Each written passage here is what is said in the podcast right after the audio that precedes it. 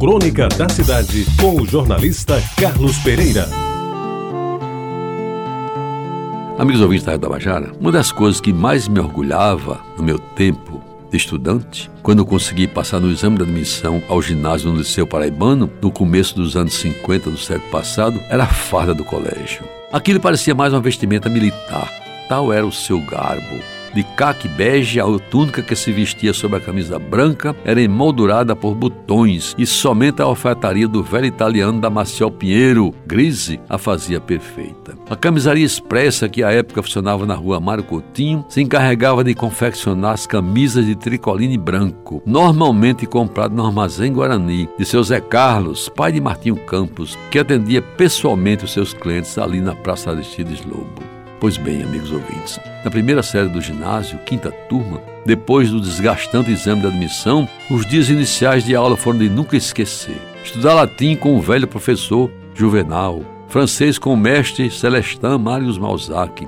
matemática com Dona Daura Santiago Rangel, geografia com Hermano de Oliveira Lima, história geral com o professor Aníbal Victor de Lima e Moura, dentre outros, era privilégio de poucos. Sem falar no português, com a saudosa mestra argentina Pereira Gomes e as aulas de ginástica com Velozão. Aliás, amigos ouvintes, essas sessões de ginástica eram precedidas de um completo exame médico-biométrico, do qual se encarregava o doutor Giacomo Zácara, que vinha conhecer depois bem mais de perto, quando ele liderou a imprensa esportiva da capital, fundando e presidindo por muitos anos a ACEP, Associação dos Cronistas Esportivos da Paraíba. Mas das disciplinas que cursei num tempo em que José Américo de Almeida era o governador do estado e o professor Emmanuel de Miranda Henriques dirigia o liceu, havia uma que era inusitada: trabalhos manuais. Ensinada pelo professor José Washington de Carvalho. É bom não esquecer que daquele bem distribuído currículo escolar também a gente aprendia música, graças aos esforços do professor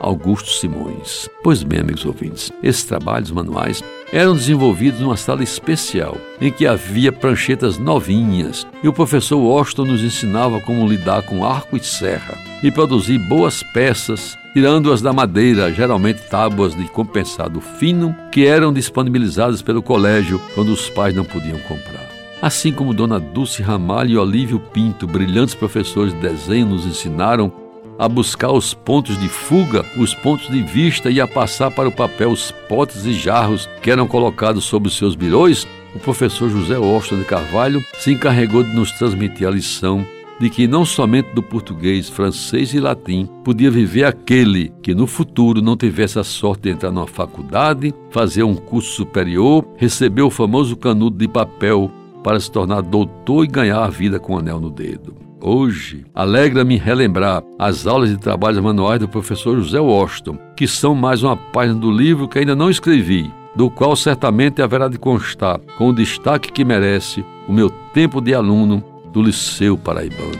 Você ouviu Crônica da Cidade, com o jornalista Carlos Pereira.